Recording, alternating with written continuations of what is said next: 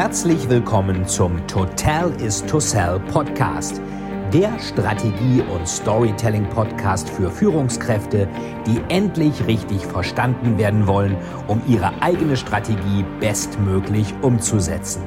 Hier dreht sich alles rund um Ihre eigene Story und Strategie für Ihr persönliches Happy End. Viel Spaß!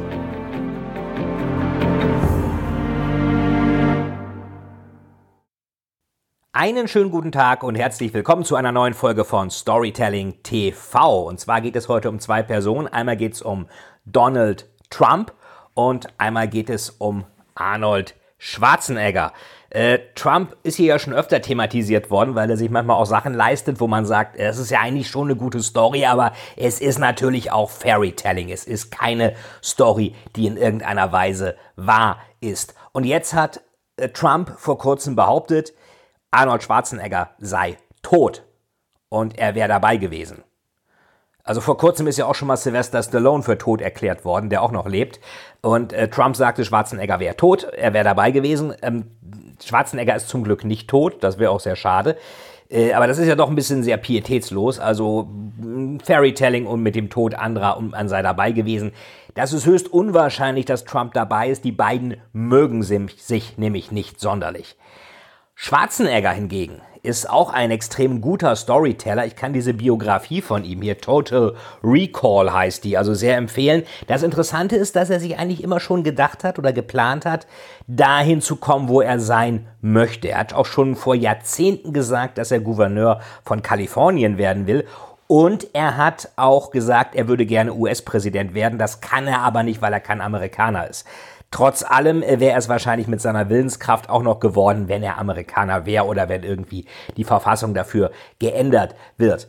Das Interessante bei Schwarzenegger ist aber auch, wie er aus Nachteilen auch Vorteile macht. Er war ja Mr. Universe, er war erfolgreicher Bodybuilder zu Beginn seiner Karriere, das hat er ja auch weiterhin betrieben, also auch wenn man sich mal seinen Tagesablauf ähm, anschaut, damals als er angefangen hat, das war also vier Stunden trainieren, dann hat er noch seine Wirtschaftssachen gemacht, BWL studiert, MBA gemacht, Immobiliengeschäfte, dann auch Schauspielschule, dann auch irgendwie Geld verdient, also richtig viel zum Schlafen und zum Relaxen kam er eigentlich auch nicht.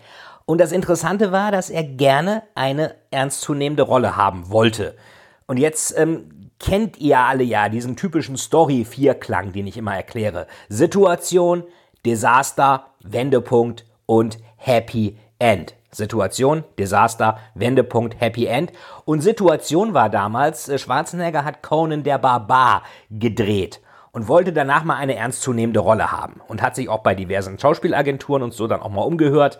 Und das Problem war, also Desaster, Konflikt, die meisten sagten, nee, das wird nichts. Du bist irgendwie schauspielerisch nicht so gut und vor allen Dingen bewegst du dich auch viel zu steif äh, und so ein bisschen maschinenartig. Das kam natürlich vom Posing beim Bodybuilding, dass er sich so bewegt hat, was ja auch irgendwie elegant aussah, aber die meisten sagten, für einen Schauspieler ist das nicht das Richtige. Dann kam der Wendepunkt aber, und Sie ahnen es wahrscheinlich schon, er ist dann auf James Cameron getroffen. James Cameron kennen alle spätestens seit Avatar, aber auch seit Titanic. Der hat nur ein paar wenige Filme, aber sehr erfolgreiche gemacht. Unter anderem dann auch Alien 2, This Time It's War, also Aliens hieß der, Mehrzahl. Aliens, This Time It's War. Und sein erster großer Hit war The Terminator. Und er suchte also jemanden, der so ein bisschen maschinenartig aussah. Und dann war natürlich Happy End, die Schwarzenegger die perfekte Besetzung. Er, der sich als Mensch wie eine Maschine bewegte, spielte eine Maschine, die wie ein Mensch aussah. Und so begann dann wirklich seine große Karriere. Das Interessante war, dass eigentlich erst O.J. Simpson den bösen Terminator spielen sollte und Schwarzenegger sollte den guten spielen, diesen Kyle Reese, den dann jemand anders gespielt hat, der Linda Hamilton rettet. Jetzt kommt demnächst ja, glaube ich, Terminator 6, auch wieder von James Cameron mit Schwarzenegger. Bin ich mal sehr gespannt, wie der wird. Den sollte man sich wahrscheinlich anschauen. Jedenfalls hat dann Schwarzenegger gesagt zu James Cameron, pass mal auf, wenn dieser, ähm, wenn der O.J. Simpson den bösen Terminator spielt, die Maschine, da muss der sich auch so bewegen. Wir haben damals bei der Armee in Österreich, mussten wir ähm, Schlamm ähm, verschmutzte Maschinenpistolen im Dunkeln auseinanderbauen und wieder zusammenbauen. Das muss der auch können. Wenn er die Waffe lädt, der muss das irgendwie ohne hinzugucken können. Der muss mit beiden Händen gleichzeitig schießen können, gleich schießen können. Der ist nicht Links- oder Rechtshänder. Und wenn die Waffe abfeuert, darf der nicht blinzeln. Eine Maschine blinzelt nicht. Und dann sagte James Cameron, pass mal auf, wenn du das so genau weißt, wieso spielst du denn dann nicht den Terminator? Und Schwarzenegger wollte eigentlich den Helden weiterspielen. Er war bei Conan ja auch schon so ein ambivalenter Held. Er wollte nicht immer die Rolle des Bösen irgendwie haben. Die hatte er natürlich beim ersten Terminator.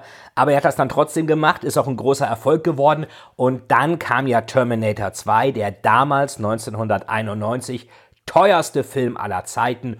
Und ähm, da war er dann ja der gute Terminator, der umprogrammiert wurde. Also der Terminator is back for good, hieß es da ja. Und in dem Film ist es auch interessant, da kriegt ja Schwarzenegger so ein bisschen indirekt Schauspielunterricht.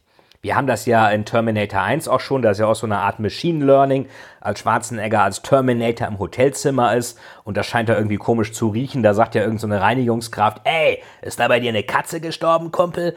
Und bei Schwarzenegger sieht man so vor dem Auge so, so eine Pull-Down-Menü. Er ist ja eine Maschine. Und dann kommt da so mögliche Antworten. Ja, nein, ich weiß nicht, kommen Sie später wieder. Fick dich selber, du Arschloch. Und dann Antwort. Fick dich selber, du Arschloch. Und dann geht der Typ weiter. Also klassisches Machine Learning würde man heute sagen.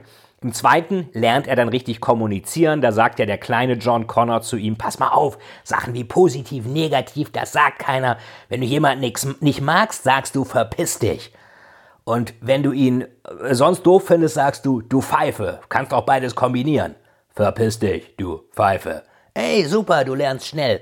Also, Machine Learning haben wir da auch und so ist dann praktisch über einige Umwege Schwarzeneggers Weg von Barbaren zur Maschine, die böse ist, zur Maschine, die gut ist und dann wirklich zu auch ganz ernstzunehmenden Rollen gekommen, wobei er eigentlich immer im Massengeschmack war, also keine Kunstfilme gemacht hat. Also da kann Donald Trump noch so viel behaupten, dass er tot ist, er lebt zum Glück noch und vieles, was Fairytelling ist, wird am Ende aufgedeckt. Deswegen erzählen ihr gleich die richtige Story, kein Fairytelling, sondern Storytelling. Das war Storytelling TV heute mit Donald Trump und Arnold Schwarzenegger. Bis zum nächsten Mal. Tschüss. Vielen, vielen Dank, dass Sie wieder bei dieser Folge mit dabei waren. Wenn Ihnen die Folge gefallen hat, würde es mich sehr freuen, wenn Sie mir eine Bewertung bei iTunes hinterlassen, damit ich sehen kann, ob Ihnen diese Folge geholfen hat und damit ich noch mehr Menschen bei ihrer Story unterstützen kann. Jetzt wünsche ich Ihnen noch einen erfolgreichen Tag und wir hören uns beim nächsten Mal. Ihr Veit Etzold.